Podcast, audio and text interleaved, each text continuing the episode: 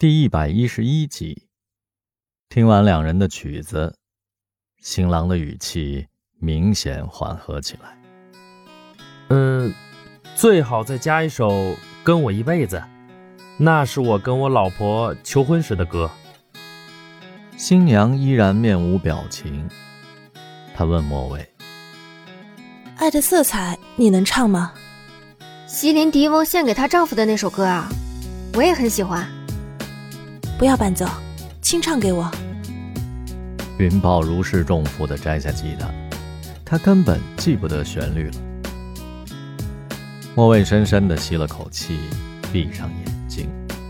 他想象着自己在一个琉璃般纯净的世界，一千度以上的高温，才能练就那般的流光溢彩。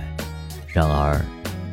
世间好物不坚牢，彩云易碎，琉璃脆。琉璃之美，是爱的色彩，是最隽永，也最易逝的。在有限的生命中追求无限的爱，他深情的嗓音，饱含伤感。记忆模糊的歌词，就用空灵的哼鸣代替。当然，高潮部分，他的印象十分深刻。他汇聚了全身的热流，用美声高唱。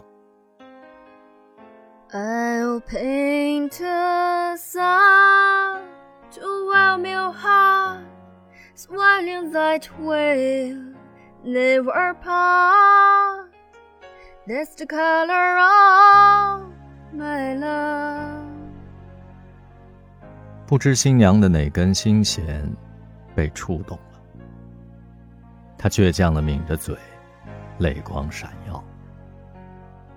云豹简短有力的对新郎低语：“戴戒指。”新郎还真从兜里掏出了戒指盒，取出了一枚硕大的钻戒。他扑通的一声，单膝跪在了新娘面前，拉起她垂下的手臂。把戒指郑重的戴到了他的无名指上，新娘的泪珠顺着脸颊滴落在手背，而缠绵的尾音如露水般消逝。新郎迫不及待的招呼小开：“哎，告诉司仪，改一下流程，唱这首歌的时候是交换戒指。”好嘞。小开喜滋滋的说。大伙儿辛苦一下，时间整我们到现场最后排练一遍。中午啊，给大家准备了披萨。新郎叮嘱莫蔚要抓紧背熟歌词，然后搂着新娘就出门了。小开的吻像雨点般的砸在了莫蔚的脸上。我的蜜瓜，我的大神，我的救星，你竟然是个深藏不露的歌手，我不是在做梦吧？感觉再唱下去啊，这婚就结不成了。是的，新娘在跟初恋、青春和梦想诀别，她就要跟这个庸俗的男人共度庸俗的一生了。哼，像你这样嫁不出去就不俗吗？有音乐的人生就不俗。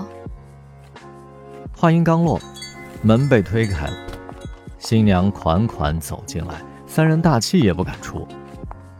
他从沙发扶手上拿起了自己的围巾，走到门口，回头对云豹和莫蔚微笑。我在新加坡待过七年，从没有听说过艺术之家有签约歌手。以后行骗专业点儿。时隔一年多，三只野兽又聚在了 Black Box。四人的桌空着一个位子。圣婴刚从一家公司面试归来，长袖波点衬衫，戴着黑框眼镜儿看起来颇有学院派的气质。雪狼似乎过得也不错，神清气爽。闲聊几句之后，云豹直截了当地提出，乐队应该招一个主唱，年底为山猫举办纪念音乐会。我没意见。雪狼向来言简意赅。